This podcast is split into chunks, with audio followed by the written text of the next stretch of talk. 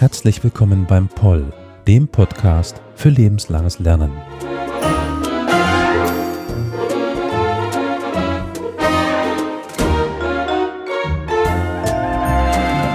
Heute besprechen wir Geschlechterbilder. Aber bevor wir dazu kommen, möchte ich die heutige Expertin ganz herzlich willkommen heißen, Dr. Isabel Exner. Herzlich willkommen. Danke. Sie sind wissenschaftliche Mitarbeiterin hier in der Romanistik. Jetzt weiß ich ja schon das heutige Thema und Sie, liebe ZuhörerInnen, auch, da Sie das, die Überschrift gelesen haben. Und ich frage mich, Lateinamerika. Ja, ich weiß grob aus meiner Studienzeit noch, äh, was die Romanistik ist, aber ich verbinde die Romanistik eher mit, ja, ganz klassisch Spanien, Frankreich, Italien, eben unsere Nachbarländer, wo romanische Sprachen gesprochen werden. Und das ist wahrscheinlich dann auch die Verbindung nach äh, Lateinamerika, oder? Äh, ja, also tatsächlich meine Verbindung nach Lateinamerika ist ähm, erstmal biografisch. Also ich bin tatsächlich ähm, mit dem Spanischen und der ganzen hispanophonen Kultur als erstes in Lateinamerika in Kontakt gekommen, weil ich während der Schulzeit einen Austausch gemacht habe nach Kuba und da ähm, Spanisch überhaupt erst gelernt habe. Und ähm, genau, insofern ist mein Weg quasi zu den spanischen und ähm, spano-hispano-amerikanischen Literaturen und Kulturen tatsächlich über so einen biografischen Weg äh, gekommen.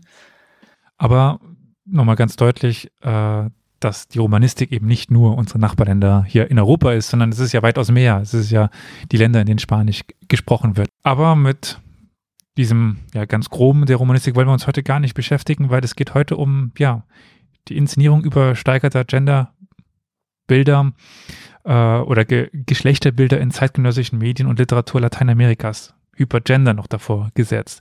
Aber das sind jetzt ein paar Begriffe, mit denen man direkt vielleicht nichts anfangen kann, die wir vielleicht zuerst klären sollten.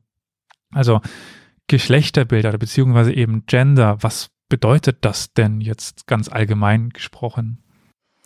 Also wenn man es ganz allgemein ähm, formulieren will, dann kann man sagen, dass Gender oder das, was man eben mit Gender immer bezeichnet, das kommt aus dem englischsprachigen Raum, dass das diejenigen Aspekte von Geschlecht sind, die kulturell und sozial vermittelt sind. Also dass sozusagen die äh, Aspekte unseres geschlechtlichen Habitus, die eben ähm, eingeübt werden oder im weiteren Sinne mhm. gemacht sind.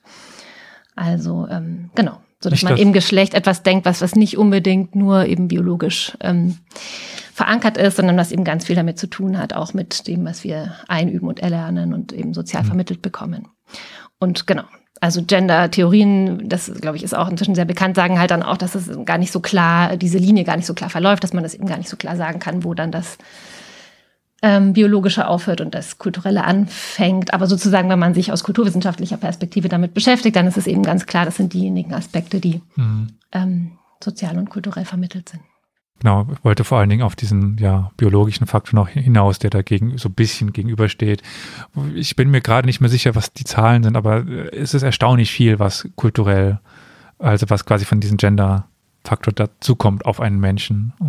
Da ist viel eben von der um, vom Umfeld, von, von der Umwelt ge gegeben. Genau, alles das, was eben mit, mit Selbst- und Fremdwahrnehmung auch zu tun hat. Und, mhm. ja.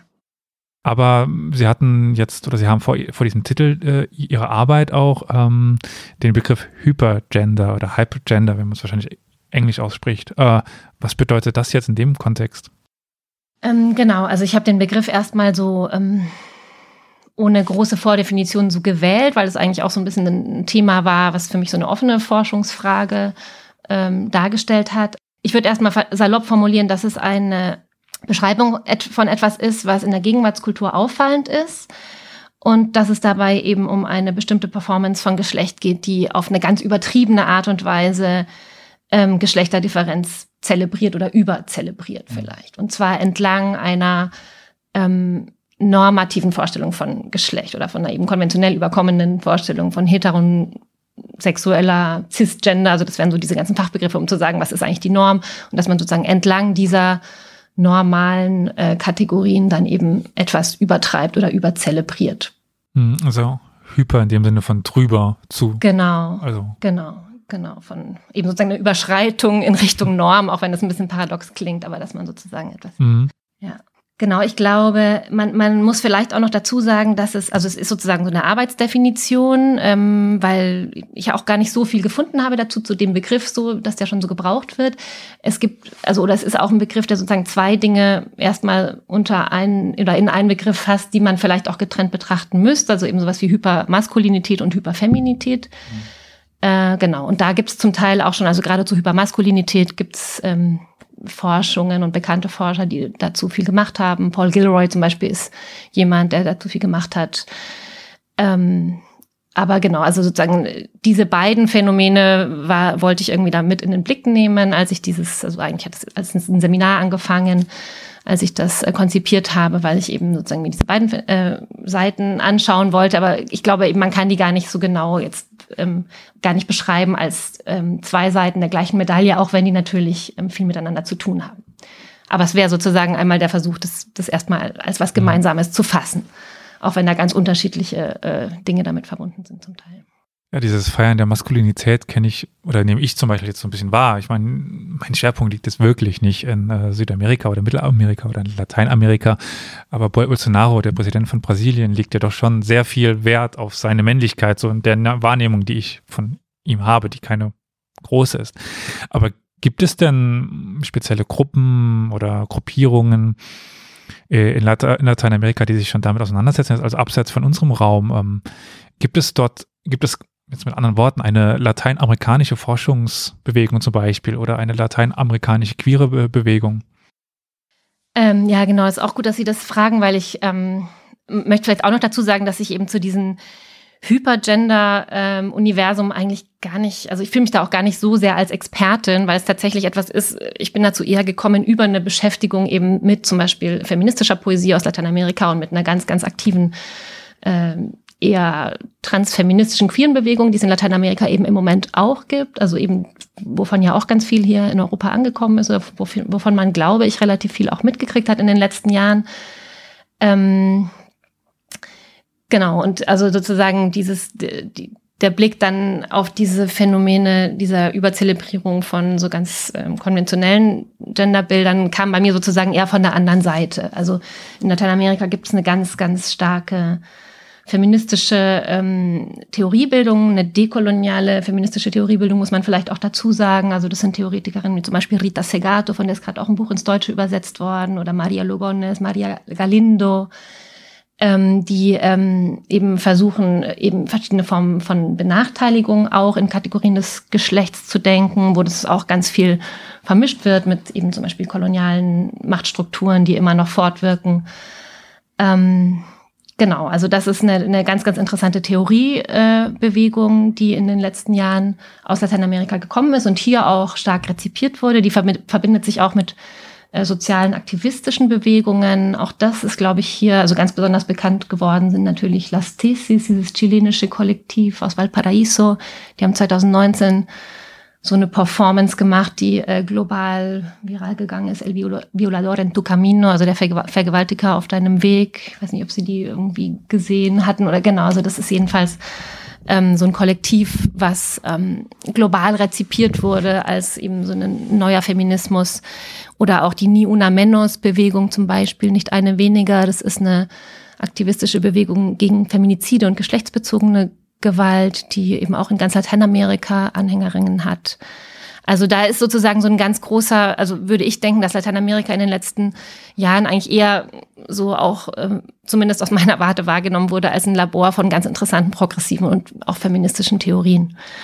Jetzt, Entschuldigung, dass ich Sie unterbreche, aber wir sprechen die ganze Zeit von Lateinamerika. Das ist ja ein relativ großes äh, Gebiet. Ich meine, von Mexiko bis Argentinien. Ähm, ich fragte mich die ganze Zeit, Sie sagten jetzt einmal Chile, aber gibt es da Schwerpunkte von den Ländern? Weil von wie, wie ich es wahrnehme, ich werde ich in diesem Podcast, äh, das werde ich in diesem Podcast häufiger noch sagen, ich habe kein gutes Bild, aber äh, Brasilien hat für mich eine ganz andere Möglichkeit der Ausdruck von einem selbst als ein Argentinien zum Beispiel. Und äh, wir haben Venezuela und Ecuador, arme Länder. Also da sind ja riesige Unterschiede. Gibt es Schwerpunktsetzungen der Gruppierungen?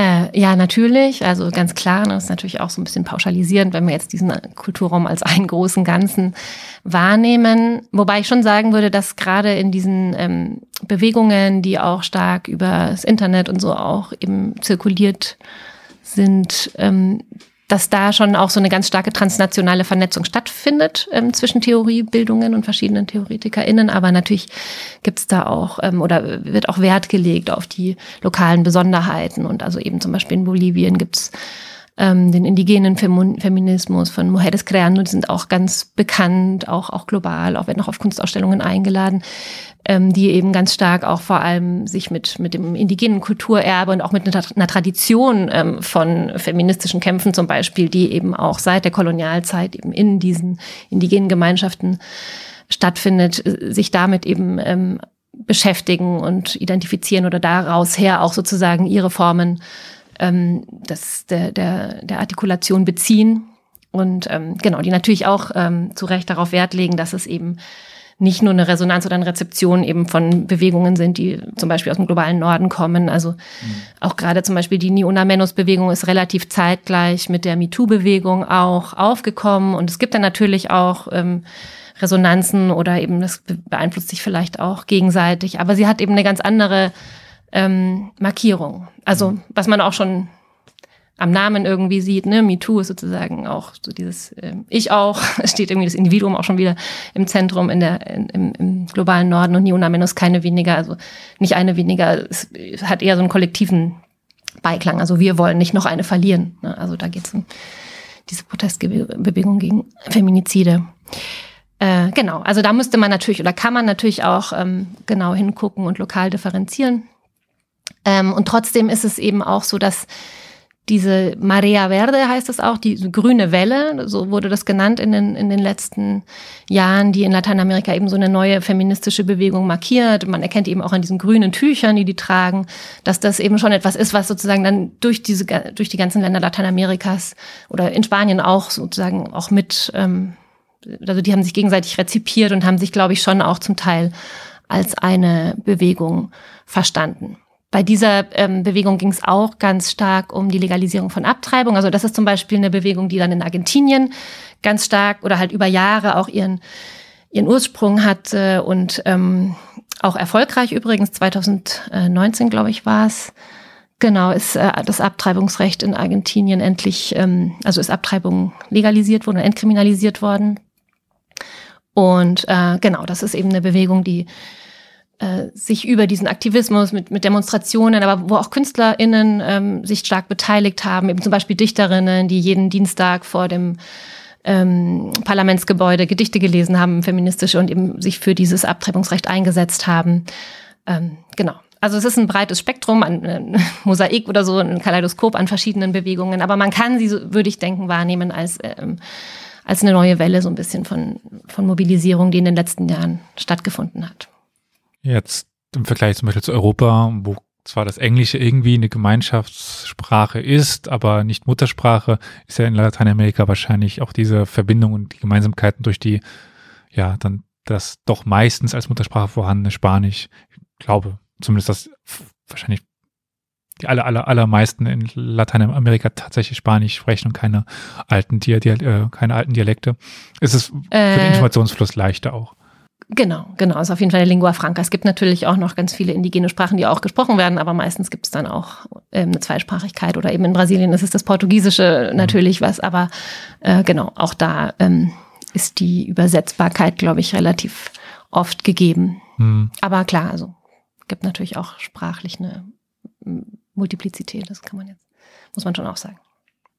Aber wo es Bewegungen gibt, gibt es auch, auch oft Gegenbewegungen. Ähm, und gerade jetzt in einem, ist Brasilien ist es vielleicht eben wegen dem Portugiesischen so ein bisschen wieder der, der, der Sonderfall, aber ähm, ich hatte jetzt Lateinamerika nicht mit ähm, solchen Bewegungen verbunden, ähm, eher mit Gegenbewegungen, mit nationalistischen, maskulinen Be Be Bewegungen, aber was gibt es denn dort momentan?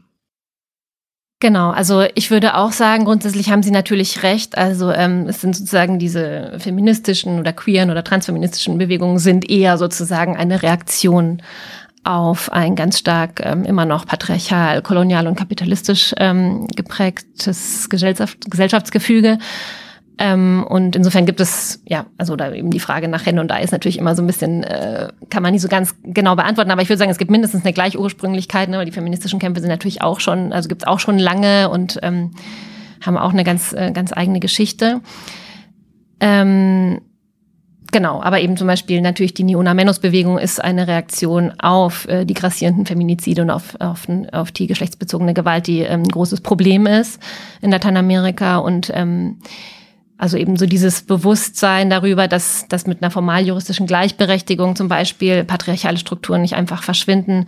Das ist eben in Lateinamerika längst nicht überall angekommen. Also die Wahrnehmung, glaube ich, stimmt schon, auch wenn man natürlich so ein bisschen aufpassen muss, sozusagen mit diesem Bild des lateinamerikanischen Machismo, ähm, was natürlich auch irgendwie so ein bisschen als Stereotyp zirkuliert. Aber natürlich gibt es auch diese Bewegungen. Eben Bolsonaro ist natürlich das bekannteste Beispiel für diesen Maskulinismus, der auch ähm, in den letzten Jahren da eben leider wieder erstarkt ist, äh, mit, mit so einer ganz misogynen äh, äh, Komponente eben.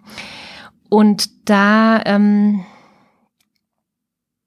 genau, also da würde ich sagen, es gibt so, ähm, also diese Idee, also weil ich finde diese Frage auch interessant, trotzdem mit Bewegung und Gegenbewegung, weil ich glaube, dass auch gerade auch im europäischen und äh, Kontext ähm, genau, also da gibt es so diese Beschreibung, dass, dass diese maskulinistischen Bewegungen tatsächlich sozusagen so als eine Art Rückeroberungsfantasie auch mit entstehen. Ne? Also dass sozusagen in dem Moment, wo eben äh, diese Forderungen oder Asymmetrien immer mehr verschwinden, die vielleicht irgendwie mal da gewesen sind, nur Privilegien schwinden für eine Gruppe, die sich halt immer als privilegiert gesehen hat, dass dann sozusagen dieses, es gibt diesen Begriff von Eva von Redeker, dass das sozusagen der Anspruch auf den Phantombesitz sozusagen geltend gemacht wird. Also etwas, was mir mal gehört, eigentlich nie gehört hat, aber was man dann äh, sozusagen nochmal zurückhaben möchte, dass, dass daher sozusagen auch diese Bewegungen kommen. Und ähm, das, glaube ich, kann man jetzt auch ähm, das spielt in Lateinamerika schon auch mit rein. Also jetzt gerade eben ähm, Bolsonaro und, und, und seine UnterstützerInnen, glaube ich, wären wahrscheinlich schon auch ein gutes Beispiel dafür, weil das ja auch so eine weiße äh, oder, oder weiß geprägte ähm, Bewegung, wenn man so will, ist. Ähm, und ähm, ich würde auch sagen, dass eben zum Beispiel so eine gewaltbereite Männlichkeit in Lateinamerika sich schon auch in Kontexten ähm, verstärkt, wo zum Beispiel ähm, die Feminisierung von Arbeit zu einer ökonomischen Ermächtigung von Frauen beigetragen hat.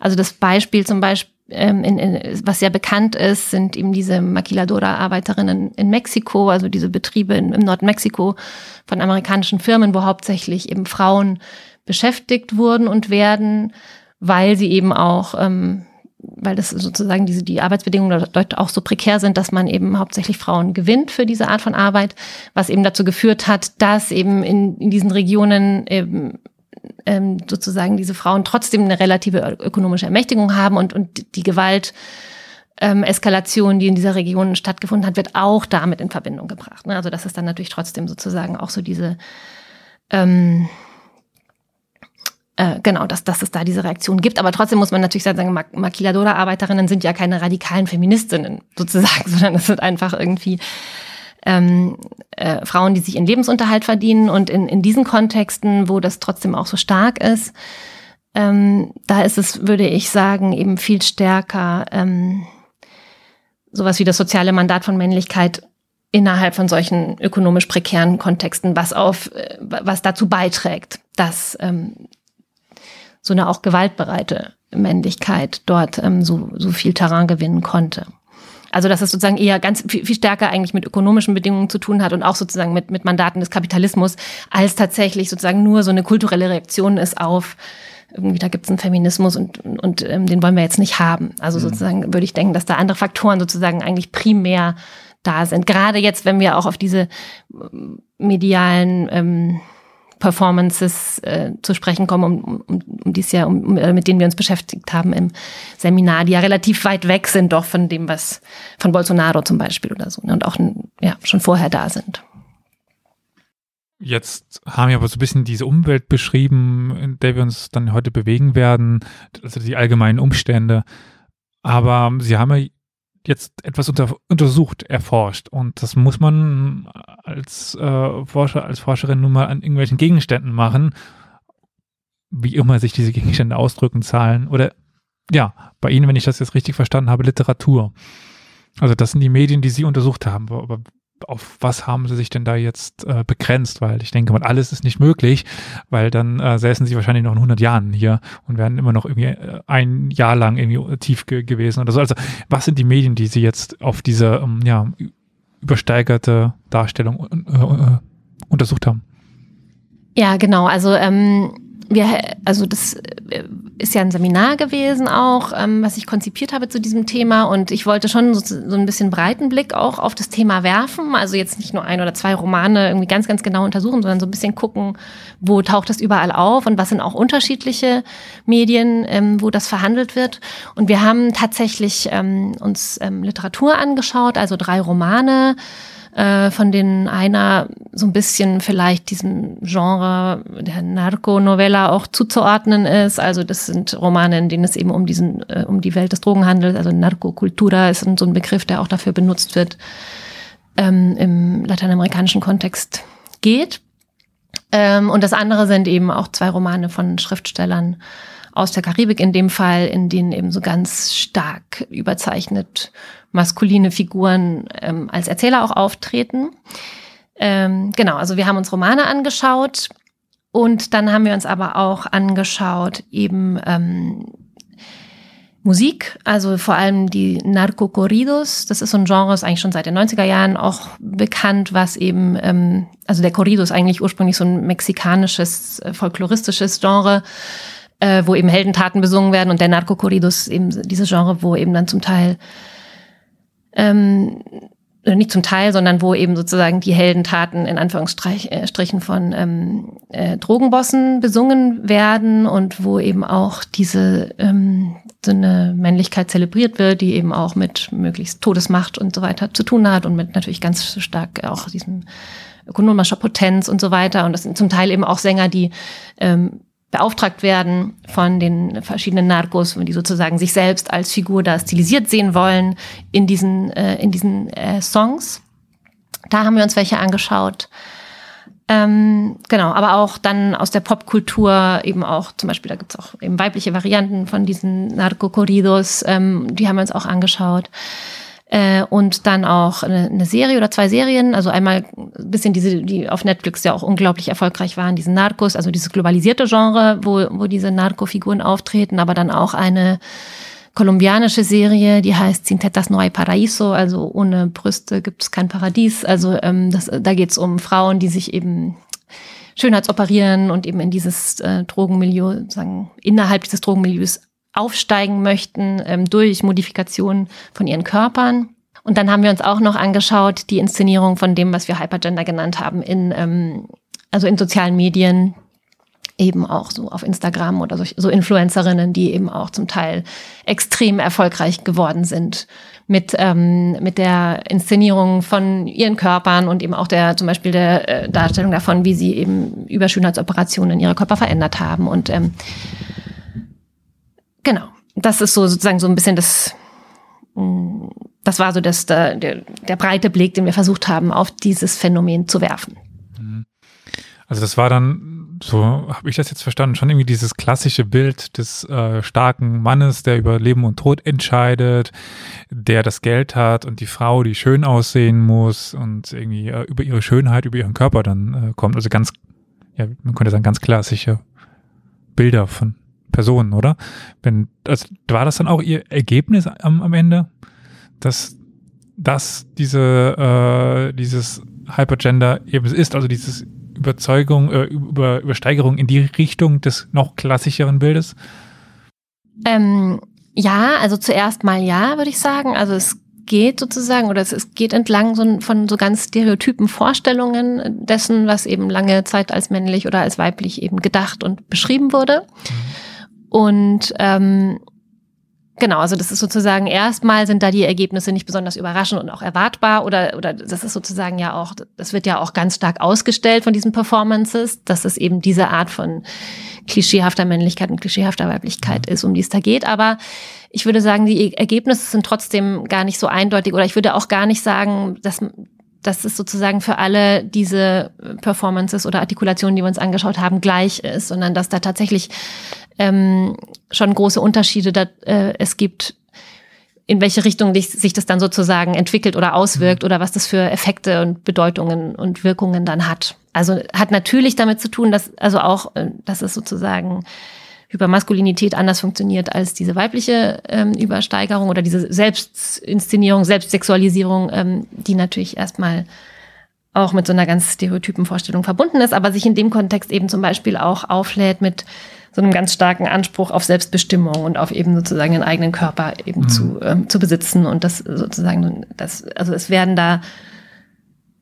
Charakteristika, die normalerweise, oder was heißt normalerweise, die sozusagen traditionell mit Männlichkeit verbunden sind, zum Teil dann angeeignet und dadurch sind, würde ich sagen, per se diese weiblichen Performances schon mal ein bisschen ambivalenter oder haben eben irgendwie auch ein, ein Potenzial zur Dissidenz oder zur Transgression, was, was eben dadurch zustande kommt, dass dass hier eben sozusagen dieses, ähm, also was immer dabei ist, ist sozusagen dieser Wille zu, es ist Machtdemonstration. Also sozusagen die Körper werden benutzt, ähm, die sollen als möglichst stark und unverletzlich ausgestellt werden. Und das gilt für beide mhm. Seiten. Also auch diese ganz stark modellierten und plast plastisch modellierten weiblichen Körper, wenn man sich das ein bisschen genauer anschaut, das ist im Endeffekt sowas wie dass es so eine Mortifizierung eigentlich fast, oder also eigentlich so eine Verunsterblichung des Körpers eigentlich auch sein soll, ne? dass der Körper hart gemacht wird auf eine Art, also sozusagen, dass es eben darum geht, Unverletzlichkeit auszustellen. Und das gilt für die ähm, zur Schaustellung von Männlichkeit als auch für die zur Schaustellung von Weiblichkeit. Und sozusagen für die Weiblichkeit ist das natürlich etwas, was sozusagen nicht unbedingt mit dem Bild von ähm, eher Passivität oder so, was man vielleicht, oder dass die Frau immer nur ähm, Objekt ist, zusammenpasst. Mhm. Gleichzeitig bedienen diese weiblichen Selbstsexualisierung natürlich total dieses, also diesen, was man wissenschaftlich den Male Gaze nennt, dass man sozusagen die Frau als Objekt des Begehrens des Mannes, weil sie ja sozusagen genau diese Dinge auch überzelebriert werden. Aber da, äh, genau, ist es auf jeden Fall, kommt schon mal eine Ambivalenz per se mit rein. Und dann kommt auch noch dazu, dass eben zum Teil, also gerade bei weiblichen Performerinnen, wir haben uns zum Beispiel Nati Peluso angeschaut, das ist eine argentinisch-spanische Sängerin, die auch in den letzten Jahren ganz erfolgreich war, ähm, die sozusagen dieses Register so total ironisch äh, bedient und, und zelebriert und da ganz viel macht und bricht, so dass das dann eben gar nicht mehr so ähm, einsinnig ist, wie man es vielleicht jetzt auf den ersten Blick vermuten würde. Aber jetzt bin ich wieder bei der Frage dieses riesigen Raumes es gab ja auch dann wahrscheinlich eben lokale Besonderheiten, aber auch irgendwie wahrscheinlich, weil ich ja schon sagte, die Länder unterscheiden sich jetzt zum Beispiel in ihrem Reichtum oder in ihrer Armut vielleicht besser ge gesagt. Wenn man jetzt in den Slums von ähm, Mexiko zum Beispiel aufwächst, ist es ja eine ganz andere Möglichkeit des Ausdrucks, als wenn man in Buenos Aires in einer reichen Familie aufgewachsen ist. Ähm, also ich nehme an, es gibt eben die lokalen und die ökonomischen Unterschiede, beziehungsweise ja, einfach Aspekte, die eine wichtige Rolle spielten. Äh, ja, genau. Wobei wir natürlich, also wie gesagt, das ist natürlich bekommt man da auch nicht alles in den Blick und haben wir längst nicht alles in den Blick bekommen. Wir haben uns jetzt tatsächlich ähm, jetzt bei diesen Influencerinnen oder bei diesen, wir hatten auch eine Anthropologin zu Gast, die ähm, uns darüber, also die da geforscht hat. Und da haben wir uns auf den äh, Norden von Mexiko konzentriert, also auf die, da gibt's eben so einen, eben diese Narco-Corridos sind ist ein mexikanisches Genre. Und auch ähm, dieses Phänomen der Influencerinnen. Ähm, es ist dann zum Teil auch, ähm, also grenzüberschreitend, also diese mexikanisch-amerikanische äh, Influencerinnen sind, sind es dann zum Teil, aber eben wir haben uns da besonders äh, eben auf, auf dieses mexikanische Phänomen konzentriert ähm, Genau, da gibt's dann auch verschiedene Namen zum Beispiel für diese, also es gibt dann so eine ganze, so ein Katalog, so eine Kategorisierung auch von, also jetzt im Bereich von, im Bereich von diesen weiblichen äh, Influencerinnen. Also es gibt einmal diesen Begriff der Buchonas, so werden eben Frauen genannt, die oft mit ähm, Narkotrafikantes äh, eben liiert sind, also deren Freundinnen oder eben auch Liebhaberinnen, also die sozusagen im Narkomilieu ähm, eben was ich vorhin schon ein bisschen beschrieben habe, aufzusteigen äh, versuchen oder eben eine, eine ökonomische Gewinn äh, zu schlagen versuchen aus, aus dieser ähm, Beziehung eben zum, zum Narkomilieu und die eben äh, sich zum Teil, also die, die man eben sozusagen erkennen kann dann, wenn man sich da auskennt, an der bestimmten Art und Weise sich zu kleiden und eben ihre Körper geformt zu haben und, und äh, wenn sie dann das Geld dafür haben oder es ihnen jemand dafür gibt, dann eben auch ihre Körper operieren lassen. Und da, ähm, das hatte uns die äh, Kenia Borges Herrera, heißt es, eine Anthropologin, die dort auch geforscht hat, die darüber ihre Dissertation geschrieben hat und die auch ähm, mit ganz vielen von diesen Frauen gesprochen hat. Also die hat sozusagen eher so eine Feldforschung dort tatsächlich gemacht. Also das ging gar nicht nur über Medien, sondern eben ist da tatsächlich hingegangen und hat sich mit den Frauen unterhalten und die hat eben auch erzählt, dass es dann aber gerade auch im, im medialen Milieu dann sagen, dann so verschiedene Namen gibt eben für diese, je nachdem, ob man dann jetzt eben eher aus Peru und ähm, irgendwie indigenen Einschlag, also sozusagen nach, nach Aussehen, die man auch, äh, auch kategorisiert wird. Etwas, was übrigens auch ähm, erinnert so ein bisschen an, es gibt ja auch in der Kolonialzeit so diese das berühmte Pinturas de Castas, ne? also so, diese Kastengemälde, wo dann sozusagen auch so nach racialisierenden Kategorien eben ähm, Menschen äh, unterteilt wurden und, und auch das äh, auch medial eben gibt's Bilder berühmte, die dann immer mal nach Europa gebracht wurden an die mhm. Höfe, um sozusagen das alles das zu zeigen. Also daran erinnert es ein bisschen. Genau, das haben wir gar nicht alles in den Blick bekommen, würde ich sagen, oder habe ich nicht alles im Blick, sondern wir haben da tatsächlich so ein bisschen uns genauer angeschaut. Hier diese mexikanische. Im Bereich der Literatur hatten wir eben ähm, zwei äh, AutorInnen aus, aus Puerto Rico und da spielt dann auch Migration noch mit eine Rolle also wo sozusagen auch diese Ermächtigung auch noch über Migration nach USA stattfindet, wo ähm, solche maskulinen Rollenmodelle inszeniert wurden. Was ich noch dazu sagen wollte, also eben, es gibt diese lokalen Besonderheiten, aber es gibt eben auch dieses, also ein puerto-ricanischer Literaturwissenschaftler hat das beschrieben in Bezug auf den Roman von Rita Indiana Hernandez, den wir gelesen haben. Papi heißt der.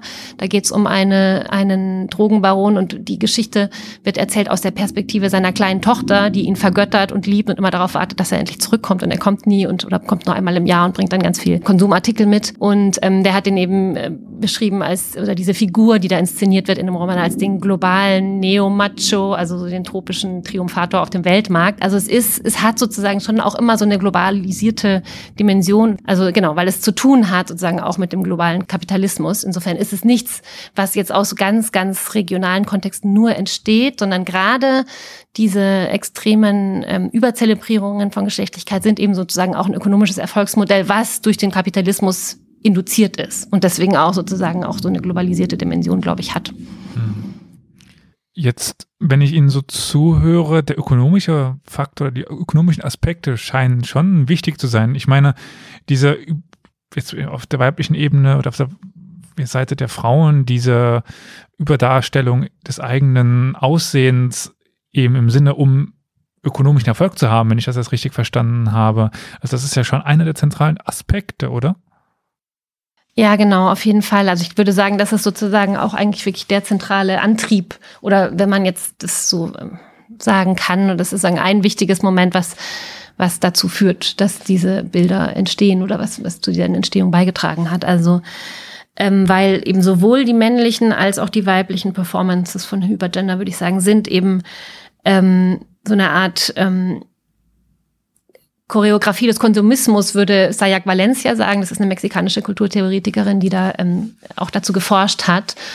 Und also die zum Beispiel auch das, den Begriff geprägt ist, das ist Weiblichkeit als Arbeit. Also dass sozusagen ähm, man eben das Geschlecht tatsächlich oder eben diese, diese Performance des eigenen Aussehens oder der eigenen ähm, Zurichtung zu, zur Weiblichkeit oder eben auch zur Männlichkeit zu einem ökonomischen Konzept macht, Modell macht. Und das ist sozusagen auch dieses Mandat der Ökonomie, was, ähm, das so schreibt es auch mal Valencia, was sozusagen auch im globalen Kapitalismus prägend ist, also sozusagen so dieses unbedingte Streben nach ähm, Erfolg, sich abheben. Also Konkurrenz ist auch ein wichtiger äh, Aspekt, auch zum Teil an untereinander. Das kennt man auch aus dem Rap, ne, dass dann sozusagen auch die verschiedenen äh, Performer sich sozusagen gegenseitig überbieten wollen. Also dass es sozusagen um diese Art von, einer, äh, von, von Souveränität äh, geht, die man erlangen möchte ökonomisch, also dass es eine Ermächtigung ist. Und das ist eben hier wirklich zentral, dass es ähm, ein, ein Ermächtigungsmoment über diese Zelebrierung von, von Geschlecht stattfindet, was mit Konsummacht auch zu tun hat. Also das ist auch etwas, was sowohl die weibliche als auch die männliche Variante teilen, dass sozusagen Konsumfähigkeit immer total krass ausgestellt wird. Also im, und in der männlichen äh, Variante ist, ist dann eben zum Beispiel auch ähm, sind weibliche Körper eine Trophäe unter anderem, die sozusagen diese Konsummacht dann auch ausstellen. Ja? Also neben Autos und äh, Goldkettchen sagen, Autos, und äh, Waffen, Waffen genau, genau und, und Yachten und so weiter. Also wenn man sich die Videos anschaut, dann sind eben dann noch diese vielen Frauenkörper, die sozusagen auch, also das sind so Trophäen oder eben Tributgebende, die sozusagen demjenigen seine Ermächtigung dann auch ähm, anzeigen. genau. Und insofern ist da auch sozusagen der Punkt, wo das dann natürlich im, im, in diesem weiblichen Universum ein bisschen anders ist. Aber diese, diese Ostentation von Konsumfähigkeit ist eben in beiden Fällen ganz wichtig. Und es hat auch so ein bisschen so diese, also so Konsum als Religion, also das ist auch sozusagen so, es hat so ein bisschen so dieses You only live once. Also es geht hier wirklich sozusagen um dieses, man verschwendet und ähm, man nimmt auch extreme Risiken auf sich. Also es, um sozusagen diese Art von Genuss ähm, erlangen zu können. Ja, also oft ist es ja, also eben gerade in diesem Narkokorridus und so weiter ist ja auch klar, dass sozusagen die, die Gefährdung des eigenen Lebens auch zum Teil in Kauf genommen wird. Auch für die Sänger übrigens ist es nicht immer ganz ungefährlich, ne? also weil die ja auch in direktem Kontakt sind oder je nachdem, wenn sie dann Konkurrenten äh, also irgendwie bedienen. Und ähm, auch für die Frauen, die sich in dieses Milieu begeben, ist es natürlich äh, gefährlich, nicht nur, weil auch diese ähm, Operationen natürlich auch äh, ein Risiko darstellen und auch der, der Körper ja erstmal verletzt wird, um dieses Bild ähm, dann darstellen zu können, eines eben irgendwie perfekt modellierten und dann unverletzlich erscheinenden Körpers.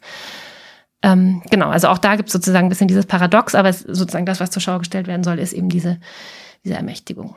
Und da ist eben auch noch wichtig, und ich glaube, das ist auch noch ein wichtiger Unterschied zu diesen maskulinistischen Bewegungen, wenn wir jetzt nochmal auf der männlichen Seite bleiben, ist ein bisschen schwierig, dieses Hin- und Herspringen, müsste man vielleicht eher separat auch betrachten, aber da ist ein wichtiger Unterschied jetzt gerade in diesen ähm, mexikanischen Narco-Corridos zum Beispiel oder auch mit diesem Bild von Hypermaskulinität, was eben in der Narkokultur ganz stark ist, dass es eben ähm, auch um, also dass es oft so äh, racialisierte Subjekte, Subjekte sind ähm, und dass es eben auch äh, dieses Moment von ähm, also Dinero blanquea, äh, so drückt es ähm, Valencia aus, also das Geld macht sozusagen weißer, dass es dieses Moment hier auch gibt. Also dass es sozusagen oft in Kontexten ähm, diese Performances sozusagen stark sind, in denen eben gar keine anderen ähm, Mittel der Ermächtigung ähm, zur Verfügung stehen. Genau, dass es deswegen auch in, in Kontexten oft anzutreffen ist, wo eben eine ökonomische Prekarität herrscht und wo das sozusagen dann der eine, wo der, der eigene Körper erstmal ähm, das ist, was man vielleicht sozusagen als, als Eigentum eben benutzen kann, um so eine Ermächtigung ähm, zu inszenieren. Jetzt frage ich mich als Historiker ja oft, wie hat sich denn entwickelt? Das würde ich jetzt so ein bisschen äh, als Abschluss äh, in den Raum stellen ich nehme mal an, das war nicht von jetzt auf gleich einfach da und es war so und fertig. Also haben Sie in dem Kurs auch nach der Entwicklung des Ganzen geschaut? Ja, also haben wir auch gestreift, genau. Und auch da würde ich sagen, weiß ich nicht, ob wir alles in den Blick bekommen. Natürlich ist das ähm, ein Phänomen, was, wo verschiedene Genealogien zusammenlaufen. Kolonialismus, Patriarchat, Kapitalismus, also oder auch einfach sozusagen natürlich 2000-jähriges Patriarchat ist sozusagen auch eine Geschichte, die da mit, mit reinspielt oder die, wo das jetzt äh, natürlich auch mit als Outcome zu betrachten ist, ähm, aber eben angereichert vielleicht auch durch Spezifika des lateinamerikanischen Kontexts, die ich nochmal vielleicht so ein paar nennen kann. Also so Rita Segato, eine argentinische Anthropologin, beschreibt es zum Beispiel so, dass eben die, die Geschichte der die lateinamerikanische Kolonialgeschichte eben eine Geschichte männlicher Eroberung ist. Also die Kolonisatoren, das waren ja sozusagen, sie sagt, Hordas Masculinas, also männliche Horden, die da ähm, eingefallen sind und eben diese Unterwerfung eines Territoriums eben ähm, auch immer mit Unterwerfung von Frauenkörpern zum Beispiel ähm, zusammen betrieben haben. Also das ist sozusagen, und äh, Segato würde eben argumentieren, dass es hier sozusagen auch eine nicht immer bruchlose, aber dass es so Linien gibt eben von dieser kolonialen Eroberungslogik, die eben ganz stark durch solche männlichen Bruderschaften geprägt ist, zu dann eben zum Beispiel Kautillismo und auch Diktaturen im 19. und 20. Jahrhundert ähm, bis hinein dann eben zum Beispiel in die Madas oder auch die Kartelle, die äh, heutzutage eben auch solche parallelen äh, parastaatlichen Machtformationen sind, die eben ganz stark durch solche geschlechtlich kodierten ähm, Machtasymmetrien äh, auch äh, geprägt sind. Genau, also das ist sozusagen ähm, äh, so eine Geschichte des gewaltvollen Patriarchats, was die natürlich damit hineinspielt. Und eine Geschichte von Traumatisierung auch, ne, auch, auch von Weitergabe von Traumata, ne, also dass sozusagen auch die, die Zufügung von Gewalt ähm, auch auf solchen Traumata basieren kann. Ähm, es gibt noch eine andere, so eine andere Resonanz, die wir auch, ähm, der wir auch so ein bisschen nachgegangen sind. Ähm, und das ist, ähm, also in Lateinamerika gibt es auch eine Schmerz- und Traumageschichte der Spektakularisierung von Körpern. Also diese Geschichte von, von Körperschauen zum Beispiel ist ja auch mit der Lateinamerika oder mit der Kolonialgeschichte verbunden. Also wo Menschen eben in diesen Völkerschauen im 19. Jahrhundert ausgestellt wurden, also Körper aus den Kolonien ähm, wie in Zoos. Und ähm, diese Körper wurden damit natürlich eben auch äh, ja, rassistisch diskriminiert, erniedrigt eben und in so ein rassistisches Dispositiv eingelassen und ähm, waren Objekt der Schaulust. Und ähm, da gibt's eben auch ganz interessante Resonanzen, zum Beispiel auch so diese Über, ähm, Überzeichnung von Körperformen. Also da wurden ja zum Beispiel ganz bekannt Sarah Bartmann, das ist eine südafrikanische Frau gewesen, die in Europa ausgestellt wurde wegen ihres übergroßen Pos und solche Dinge sozusagen, wenn man sich die Inszenierungen anschaut, die man da zum Teil hat heute in den Medien, dann, dann gibt es da sozusagen Ähnlichkeiten ne, in, der, in der Darstellung. Insofern, äh, genau, kann man sehen, dass diese extreme Stilisierung von Körpern ähm, irgendwie vielleicht auch eine Antwort sind auf solche Prozesse von Depersonalisierung und Enteignung. Aber es ist natürlich immer die Frage sozusagen, ist es eine Reinszenierung oder eine ist es, ist, ist es tatsächlich dann eine Wiederaneignung, eine, eine Zurücknehmung des eigenen Körpers, wenn man das sozusagen dann selbst ausstellt? Und ist es, ist das eine Form von Ermächtigung oder ist es nicht eher sozusagen doch eine Fortschreibung auch von solchen ähm, diskriminierenden und racialisierenden ähm, Repräsentationsstrategien? Und genau, da würde ich sagen, da, da gibt es auch nicht die, die eine eindeutige Antwort. Also es kann in beide Richtungen ausschlagen. Ja, gut einfache Antworten gibt es in der Forschung, glaube ich, sehr selten. Also eins plus eins, das ist dann hoffentlich zwei. Ich meine, wahrscheinlich wird es der Mathematiker um die Ecke kommen, dann doch eine andere Möglichkeit mir aufzeigen. Aber ich denke, erst einmal äh, ist es Zeit, Ihnen Danke zu sagen. Und äh, ja, ich hoffe, dass Sie ZuhörerInnen etwas mitnehmen konnten. Ich konnte etwas mitnehmen und möchte mich dann jetzt nochmal bei Ihnen bedanken. Vielen Dank. Vielen Dank für die Einladung.